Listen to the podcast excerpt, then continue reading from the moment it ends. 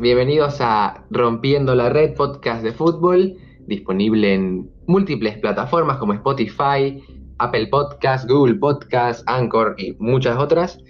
Bueno, quería comentarles que el episodio de hoy va a ser un debate con un invitado especial, un amigo mío del colegio y que estamos también en la misma carrera de comunicación en la universidad. Vamos a hablar sobre un tema que es bastante se habla mucho de, este, de esta situación, al menos en Santa Cruz, de por qué el fútbol cruceño, hablando de Oriente, hablando de Blooming, eh, vamos a meter también a Sport Boys, Guavirá, etcétera, por qué el fútbol cruceño en los últimos 10 años ha tenido una decadencia tan marcante, tan marcada, en diferencia del fútbol paseño, por ejemplo. ¿Por qué en los últimos años equipos como Oriente, Blooming, no pelean por el campeonato, no llegan a Libertadores y casi nunca pasan de segunda ronda sudamericana. ¿Ocurre algo? ¿Hay algún problema o un fenómeno? Bueno, aquí con mi amigo Fabio vamos a debatir y analizar por qué se da esta situación, esta problemática de que los equipos cruceños pasaron a segundo plano en los últimos años en la Liga Boliviana. ¿Cómo estás, Fabio? Quería darte la bienvenida aquí al programa. ¿Qué tal? ¿Todo bien? Muy buenas tardes, querida audiencia. Todo bien, gracias a Dios. Aquí con nuevas expectativas acerca del fútbol cruceño y Dios quiera que se pueda mejorar dentro de poco. Bueno, sí, Fabio, este, estamos haciendo el podcast online porque como saben estamos en confinamiento y, no sabemos hasta cuándo será eh, la cuarentena, si se va a alargar porque los casos en Santa Cruz, bueno, están aumentando. Pero bueno, la forma de hacer podcast, y bueno, creo que todo ahora es online. Uno se conecta al Zoom, se conecta a otras plataformas y es bastante interesante, es muy fácil. Así que el podcast lo estamos haciendo de forma online. ¿no? Y bueno, vamos a sacar también muchos episodios así, con la participación de Fabio, de otros amigos míos. Y bueno, como sabes, eh, Fabio, el programa de hoy va a ser sobre analizar por qué el fútbol cruceño pasó a segundo plano en la Liga Boliviana. Y para que también nos entienda un poco la audiencia, hay que comentar que en los últimos 10 años, equipos grandes como Oriente y Blooming, que son considerados los más grandes del departamento y los más grandes del país, no han ganado campeonatos, pierden siempre que van a La Paz, nunca llegan a Libertadores y en Sudamericana siempre se, se eliminan en primera ronda. ¿Y por qué se da esta situación? Incluso, por ejemplo, Royal Party, que es un equipo nuevo que surgió hace muy poco, incluso peleó un campeonato, tuvo más chances de ser campeón que Oriente y Blooming, un equipo que, son equipos con tradición, y llegó más lejos en la Sudamericana, llegó hasta octavos, cosa que Oriente y Blooming nunca lo han hecho. Entonces, Fabio, desde tu perspectiva como hincha de Oriente también que sos, eh, que frecuentás el estadio, acompañás muy de cerca la situación de, de tu equipo, ¿por qué crees que se da esta situación? ¿A qué se debe de que el fútbol cruceño ya no ya no tiene un papel protagónico en el fútbol boliviano. Bien, este, tocando aquí la pregunta, desde el año 2010, como bien lo mencionabas, este, el, último campeón cruceño en hace 10 años fue Oriente Petrolero. Como bien recordamos, la campaña del director técnico Gustavo Quinteros, que hizo una muy buena campaña. Y después de ese año, lamentablemente, el fútbol cruceño fue decayendo en gran manera, ya que las inversiones que ellos hacían en los clubes, en sus respectivos clubes, no daban, no funcionaban, fracasaban en sus proyectos, los refuerzos que ellos traían desde otros países, inclusive refuerzos nacionales aquí de Bolivia, este, prácticamente no, no resultaban, no dan resultados.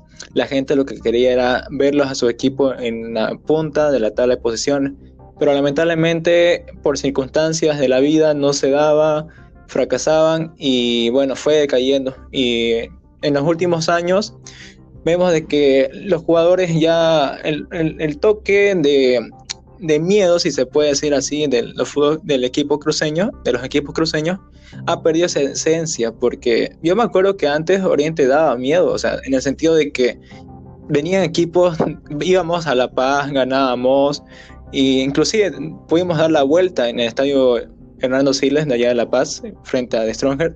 Y hoy en día no se ve eso. Hoy en día se, se va con el equipo todo, pero sacamos un mal resultado. Sí. Entonces, desde luego, desde luego que también se ve la mayoría dice, ¿no? La altura afecta. Desde luego que afecta, pero si el jugador se entrena constantemente y se ambienta, este, pongámosle un, un ejemplo, este, si, lo, si la dirigencia de un equipo cruceño decide, me acuerdo un tiempo que Blooming decidió irse al Cochabamba y a La Paz, a la zona altiplánica, para ambientarse porque tenía una seguidilla de partidos allá en altura.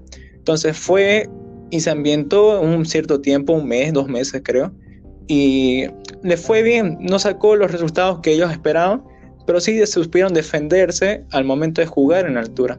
Y eso fue un, un factor bien bien merecido de parte del equipo celeste, en este caso de Blooming. Claro, eh, como vos decís, son muchos, muchos aspectos que determinan esta situación. Por ejemplo, hablabas de que Oriente o equipos cruceños en general iban a cualquier cancha de Bolivia y metían miedo.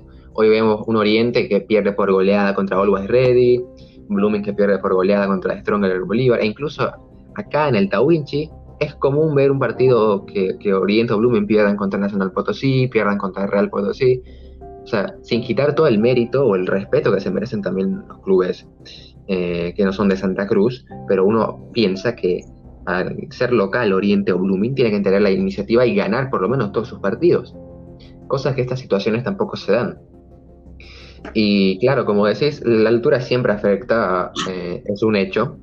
Siempre a veces criticamos a los argentinos cuando dicen que no, que no quieren jugar en La Paz o que es muy complicado, pero también a los futbolistas del oriente boliviano les afecta jugar en, canchas con mucha altitud, pero es algo que yo creo, creo supongo también que eh, los equipos tienen sus herramientas y un proceso de adaptación. Entonces, si un equipo tiene un proceso de adaptación o, por ejemplo, eh, los médicos o la parte de, los directores de, fútbol, que ellos saben que para jugar en La Paz, para jugar en Oruro, es una preparación diferente a ir a jugar, a, por ejemplo, a Tarija. Si tu herramienta o tus medios o tus estrategias para aclimatarte en el altiplano boliviano no funcionan, tenés que buscarte otras, porque vemos que siempre van equipos del oriente boliviano y pierden por goleada. Eh, por ejemplo, contra Always Ready, es increíble como Always Ready, que es un muy buen equipo, creo yo que está en los top 3 de los mejores equipos en el momento de, Bolivia, junto con Bolívar y Wilstermann. Eh, es increíble la intensidad que te ponen los, los rivales y cómo es tan frágil la defensa de los equipos cruceños. Claro que si tenemos que hablar de ese aspecto, por ejemplo, el año pasado falleció un árbitro en la cancha de Always Ready, en Villa Ingenio, y mucho se habló de que es peligroso para la salud jugar ahí, pero quitando el escenario del equipo del Alto, está también el Hernando Siles, eh, los estadios Víctor Agustín Ugarte en Potosí, el Patria de, Sucre, donde igual los equipos cruceños van y pierden. Y la excepción en los últimos años, bueno, son dos equipos. Sport Boys, que fue el único equipo del departamento de Santa Cruz que logró ser campeón de la Liga Boliviana con un muy buen equipo, bueno, actualmente descendió y económicamente está muy mal el cuadro guarneño. Y Royal Party, que económicamente está bien, que si bien no fue campeón de la liga, peleó hasta el final y en, las, en, el torneo internacional de la Sudamericana y llegó hasta octavos en su primera participación. Entonces, ¿qué podemos analizar de Royal Party? O sea, ¿qué hizo Royal Party para que le fuera mejor a Oriente o a Blumen, que son los más grandes de Santa Cruz? ¿Qué podemos rescatar eh, en este aspecto? ¿Qué, ¿Qué pensás, Fabio, sobre esto? Bien, todo va desde, desde la formación de cada jugador. En este caso, la dirigencia y el cuerpo técnico tiene que ver y, y, dar prioridad a sus jugadores para que ellos estén en un buen nivel al momento de representar a Bolivia en un torneo internacional.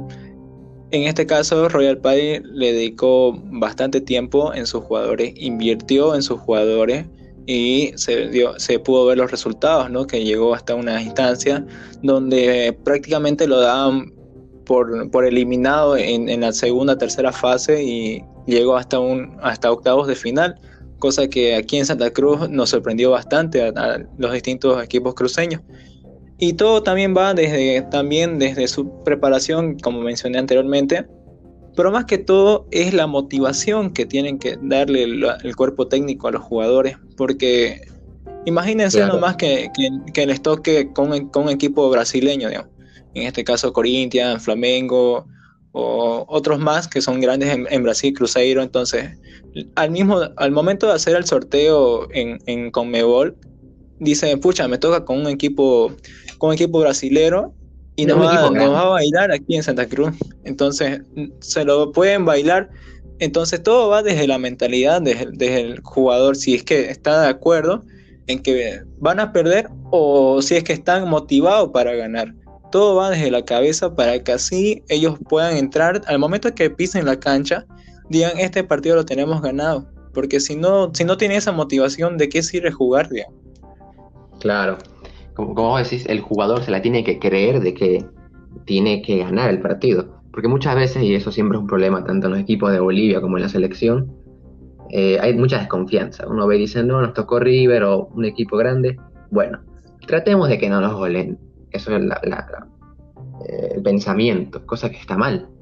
Vos como jugador tenés que bancártela, como se dice, creértela de que en la cancha son 11 contra 11 y, y todos tienen las chances eh, de ganar como vos decís, incluso Royal Party, un aspecto para eh, destacar es que económicamente está muy bien. O sea, estructuralmente, tanto sus dirigentes em, administran el equipo de una, de una, forma muy ordenada. Por ejemplo, Royal Party no, contrata muchos eh, futbolistas como Oriente y Blooming, 10, 20 cada, cada mercado de, pases. Contrata unos cuantos necesarios y aprovecha la, cantidad de jugadores que tienen, porque también tiene un buen elenco. Bueno, actualmente el fútbol boliviano eh, está muy mal, hay muchos jugadores de tanto Royal Party que igual se salieron, incluso el técnico Miguel Ángel Portugal también se salió, pero bueno, esto no era algo, algo que sea eh, responsable del club, sino que la pandemia que afectó a todo el fútbol eh, afectó de mayor manera a nuestra liga boliviana. Entonces es un caso aparte. Pero si nos ponemos a analizar en el aspecto económico y dirigencial, que siempre son problemas en la liga, eh, vemos que Royal Party es un ejemplo, un equipo muy ordenado, con una muy buena estructura, que se refleja con resultados en el campo de juego. Así que si bien sabemos que tal vez Royal Party no tiene una hinchada numerosa, como Oriente Blooming, que abonan eh, al ser socios, o que tal vez Royal Party no vende camisetas de la misma manera que Oriente y Blooming al no tener una hinchada numerosa, tiene sus ingresos y los aprovecha de una muy buena manera. Eh, recuerdo que el equipo de Royal Party que casi sale campeón de la liga, que estuvo muy cerca con Mosquera, con el técnico igual Roberto Mosquera, era un equipo muy interesante, muy ordenado, que no se desesperaba. Por ejemplo, Oriente y Blooming, cuando tienen una seguidilla de buenos partidos, que van ganando, se desesperan y, pierden un partido sorpresivo. Yo me acuerdo, por ejemplo, en 2014, cuando Oriente casi es campeón de la liga. Recuerdo que Oriente le ganó a Bolívar, que era el segundo que estaba en la pelea con, Bolívar, en una de las últimas fechas, y Oriente le ganó en el Tawichi 1-0 a Bolívar. Y me acuerdo que todo el mundo ya, festejaba que Oriente iba a ser campeón porque le había ganado a, su contrincante en el torneo. Y en la siguiente fecha pierde con Nacional Potosí y perdió la punta del torneo. Entonces un aspecto es ese, de que tal vez un equipo tiene que saber manejar y controlar, de que si vas a dar todo en un partido contra Bolívar, por ejemplo, también tenés que saber que hay dos, tres, cuatro partidos siguientes en la liga que si perdés o no ganás, van a tener un resultado negativo en la tabla de posiciones. Porque en los últimos 10 años Oriente fue el que más cerca estuvo de salir campeón unas dos o tres ocasiones en el torneo y pinchó o, le faltó cuando llegó a las últimas fechas. El equipo ya no aguantaba, se desinflaba y salía campeón Bolívar, por ejemplo. Aunque en los últimos dos años Blooming que ha estado más regular, porque Oriente ha tenido eh, eh, campañas muy malas en los últimos años, con jugadores muy buenos. La plantilla del año pasado era para pelear por la liga y, le fue muy mal. No, no sé qué pensás de esto, Fabio. La verdad, resalto mucho lo que hizo el cuadro celeste en, agarrar y, reforzar sus propios jugadores. En el caso de Oriente no hace esto, por ejemplo, contratan jugadores y los jugadores que son titulares no rinden Entonces, el director técnico, la dirigencia verdolaga, lo que hace es seguir este, sacándole la mugre a los jugadores titulares y al momento de dar un partido así titular por la liga o ya sea un torneo internacional, no, no representan bien, no rinden bien. ¿Por qué? Porque tienen jugadores buenos en la cantera y no son, no son capaces, digo yo, no tienen la capacidad de colocarlo y dar la oportunidad a nuevos jugadores. Porque eh, los nuevos jugadores, si se dan cuenta, le tiran todos los días entrenamiento. Los jugadores titulares le tirarán pues tres, tres veces por semana, de acuerdo a lo que ellos planifiquen, ¿no? Pero ¿qué es lo que me voy? Que Blooming en sus últimos dos años, como mencionaba Alejandro, este, supo manejar bien su esquema juvenil.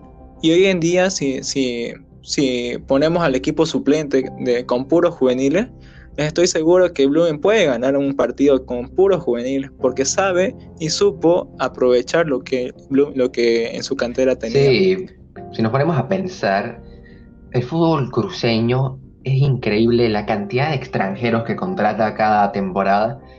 Por ejemplo, la temporada pasada Oriente trajo a a Yendrick Ruiz, que jugó un campeonato y se fue. Y gastaron mucha plata. Palmieri, eh, Sperduti, tres brasileños, Yomar, Rafael, que los dos se lesionaron al, inicio de Ceballos, que hizo dos goles penales y después se fue. Entonces es increíble, al menos Oriente, porque creo que el fútbol cruceño es el que más dinero tiene para invertir jugadores, invierte muy mal. Contrata muchos extranjeros que terminan el torneo y se quedan dos los demás se van. Por ejemplo, la excepción fue Lucas Muñiz la anterior temporada, que jugó muy bien. Y como jugó tan bien, se lo contrató el Sport de, Brasil. Pero después, los demás tibios no representan, no juegan muy bien. O generalmente contratan tantos eh, extranjeros que le, cierran el espacio a los jugadores de la cantera, a los jugadores bolivianos que, tengan una oportunidad de desempeñarse en el club titular. Entonces, claro, eso es un, ya es un problema de la dirigencia, cosa que, bueno, Ronald Raldes, que es el presidente, creo, creo yo que como él es jugador, porque yo siempre pienso que para ser director técnico o un presidente de un club, eh, tiene un plus que, que, sea elegido tanto como presidente como entrenador un exjugador, que vive, que, vive que, que, que siente lo que es estar en una cancha y que sabe sus problemas. Entonces, Creo yo que Ronald Raldes puede, si tiene también una buena gestión, claro, de administrativa, puede desempeñar un, muy buen nivel como presidente del club refinero. Pero si nos ponemos a analizar el fútbol paseño, por ejemplo, igual contratan extranjeros, así en gran cantidad también. La diferencia es que sus extranjeros juegan bien. O sea, se desarrollan de una muy buena manera al jugar. Por ejemplo, Jair Reynoso, que jugó mucho tiempo en Aurora, en San José, se fue a Strongers y, juega muy bien. Eh, la, rompe cuando juega en el club atigrado. Eh, me acuerdo, por ejemplo, al Mirón que jugaba en Blooming hace mucho tiempo, hace 4 o 5 años, era el goleador de Blooming y todo eso. Se fue a Oriente y no pudo repetir su desempeño. Entonces, creo yo que en el fútbol cruceño lo que le falta es organización. Que los dirigentes se sienten así en una reunión y digan, a ver, ¿qué es lo que queremos lograr este año? Porque todos te dicen, sí, vamos a salir campeón y eso. Obvio que no. Si no tenés una buena organización, no, no vas a llegar ni a cuarto puesto. Entonces, que hace falta que los dirigentes conozcan su capacidad, sus límites como equipo y decir, a ver, tenemos esta cantidad de dinero, contratemos 3, 4 jugadores el restante hay que invertirlo en los juveniles, invertir en la cantera. Eh, tal cosa que si los extranjeros no, no, juegan bien en el club, se los vende y aportamos al, equipo titular con los juveniles. Eh, de esa manera, porque después no sé de qué otra forma Oriente y Blooming podrían volver a ser protagonistas en la liga. Porque hinchada tienen, apoyo tienen. Eh, dinero, eso es un tema aparte, porque también siempre vemos en las noticias que tantos jugadores de Oriente o Blooming alguna vez entran en paro porque no le pagan sus sueldos. Y eso es algo que no se puede aceptar en un equipo que está en primera división. Aunque en la liga boliviana se ven muchas cosas que solo suceden en Bolivia. como el año pasado cuando Carlos Lampe, cuando trabajaba en San José, tuvo que prestar su dinero para que San José pague el sueldo a todos sus jugadores. Son cosas que solo pasan en Bolivia, realmente.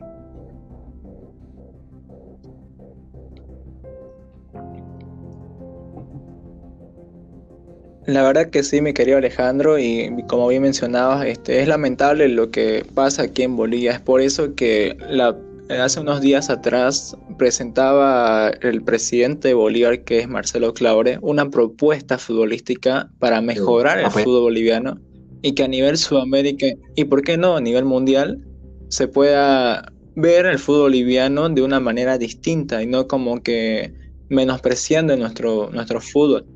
Es por ello que junto a todos los, dirigentes, los presidentes, mejor dicho, de los distintos clubes de aquí de Bolivia, eh, hizo una propuesta, para mi punto de vista, una muy buena propuesta. Entonces, tienen que analizarlo bien y si se va a poner en marcha, que se haga y que todo salga bien. Pero si no, que busquen otras alternativas para poder eh, surgir nuevamente el fútbol boliviano. Hablando del fútbol boliviano, son dos cosas que siempre se menciona de que son circunstancias que impiden que el fútbol boliviano se desarrolle de una manera óptima. Que son el dinero, siempre escasea el dinero en la liga boliviana, o, el dinero que hay no se lo utiliza de la mejor manera, y los problemas dirigenciales. Hablando de una en boliviana de fútbol, se cometen muchos errores en la federación. El año pasado, por ejemplo, no se sabían ni las reglas del campeonato y, casi, casi eliminan a los equipos cruceños de, la liga profesional cuando hubo el parón de, los clubes, cuando entraron en huelga, si te acordás, fue el año pasado. ¿Por qué, fue el problema? Porque no estaba, eh, no se manifestó de una forma clara el reglamento en la liga boliviana con el número de extranjeros. Entonces no es posible que en una federación con personas que supuestamente están aptas para desarrollar el, trabajo, dirigentes o, u otras personas, no puedan ni siquiera conocer las reglas bien del campeonato. E incluso a raíz de esta pandemia, por ejemplo, vi que también los árbitros de fútbol se manifestaron diciendo que no recibieron ni un peso de apoyo de la Federación Boliviana de Fútbol. Entonces, ¿a dónde va el dinero de la federación? Con todos los recursos que da la Conmebol, y que ganan también la Federación Boliviana de Fútbol, ¿a dónde se invierte? El año pasado, por ejemplo, eh, los juveniles, tanto de fútbol boliviano, tanto en selección como varón y damas, eh, han logrado un muy buen papel. Tanto el fútbol femenino eh, que compitió, sub 15, si no me equivoco, en España, lo hizo de una muy buena manera. Entonces, a mí, por ejemplo, me gustaría que la Federación Boliviana de Fútbol apoye económicamente a esas futbolistas, porque en un futuro el fútbol femenino va a ir ganando más protagonismo cosa que fútbol femenino vamos a hablar en otra ocasión. Eh, es eso los, problemas en Bolivia. Problemas dirigenciales y problemas económicos. Y esos mismos problemas afectan a los clubes cruceños. Los clubes cruceños, tanto Oriente, Blooming, Real Santa Cruz, Destroyers, tienen problemas económicos y problemas dirigenciales. Y creo yo que esos problemas se notan en el campo de juego, en el, en el terreno, en los partidos. Entonces creo, yo que la solución sería, como mencioné antes, que los equipos se organicen bien.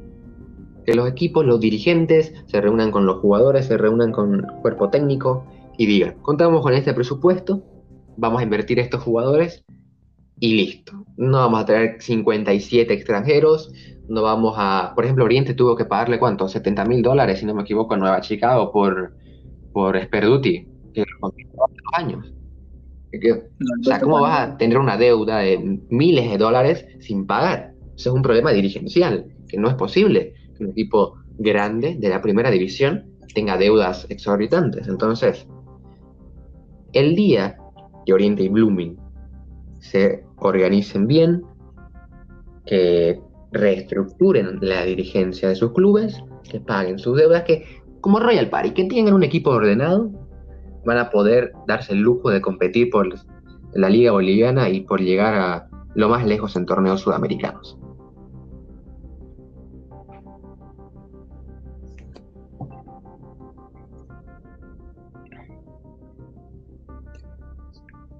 ¿Qué pensás, Fabio? Con respecto a lo que acabas de decir, es, es lo siguiente, y que es lo que yo pienso. Si en caso no, no pueden eh, invertir o hacer buenas buenas acciones con, su, con, con la plata que ellos manejan, asesorarse con unas empresas que sí sepan manejar el dinero y que puedan hacer una, una inversión justa y una inversión que sea, eh, que sea favorable para el equipo. Porque lo que la gente año tras año quiere es ver a su equipo alzando el, trofeo. Entonces, para, alzar primera, para lograr ese objetivo, primeramente tienen que estructurar todo lo que es la dirigencia contratar buenos refuerzos y si no se puede contratar, como tú, menos, tú bien los mencionabas, dos o tres refuerzos extranjeros, pero bien invertir también en los juveniles, porque si vemos aquí un futuro, eh, los, que ahorita están de titulares se van a jubilar y los juveniles son los que quedan. Y así van pasando, todo, todos los años van pasando lo mismo. Entonces, ¿qué es lo que yo opino? De que deberían invertir la plata que tienen en dos o tres refuerzos, máximo cuatro extranjeros, o que se llene el cupo de extranjeros y el resto que queda la plata invertirlo en los juveniles, ya que de ellos van a, vamos a poder ver eh, las ganancias en los, partidos, tanto en las taquillas como, en partidos ganados y en el premio que se da a fin de temporada ¿no? de la federación.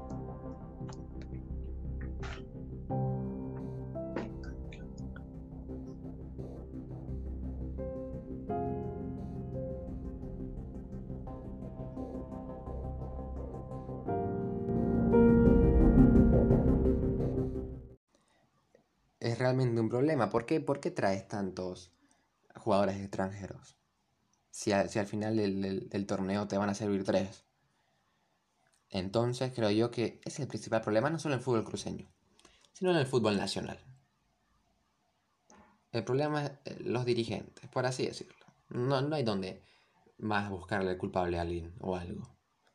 El día que, que los equipos en Bolivia, y voy a hablar de forma general, tengan una buena organización, tanto económicamente, van a lograr grandes cosas.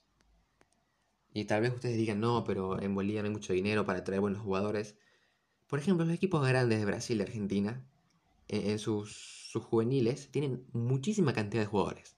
Y esos clubes, por ejemplo, Corinthians, Flamengo, no, no ocupan eh, solo, por ejemplo, solo debutan dos o tres juveniles. Y los otros, los otros 30, por ejemplo, de la misma categoría, los equipos como Flamengo, Corinthians, los dan a préstamos a sus jugadores de forma gratuita. O sea, por ejemplo, Oriente podría hacer eso, Oriente, Blooming, ir a los equipos grandes de Brasil y decir, mira, necesitamos que nos des tres jugadores brasileños, que son buenos, obviamente. Aquí van a jugar la primera división, van a jugar Sudamericana, y yo creo que los dirigentes de Flamengo, Corinthians, San Paulo, con, con tranquilidad podrían darle a sus jugadores a préstamo. Pero bueno, hay que buscar mecanismos, hay que buscar eh, convenios con otros clubes. Pero es algo que depende, no, depende de nosotros, depende de los dirigentes. Y bueno, creo yo que el mejor club cruceño en la actualidad es Royal Party. Si bien Blooming ha tenido muy buena participación en los torneos en los últimos años, ha tenido buena participación, sí, pero Royal Party eh, es que lo está haciendo muy bien. Y creo yo que tal vez en los próximos años Royal Party pueda salir campeón de la liga. Y en esa misma bolsa pongo Always Ready. Igual, una muy buena estructura. Always Ready y Royal Party, si es que no sucede algo extraño, pueden pelear y ganar la liga en los próximos años.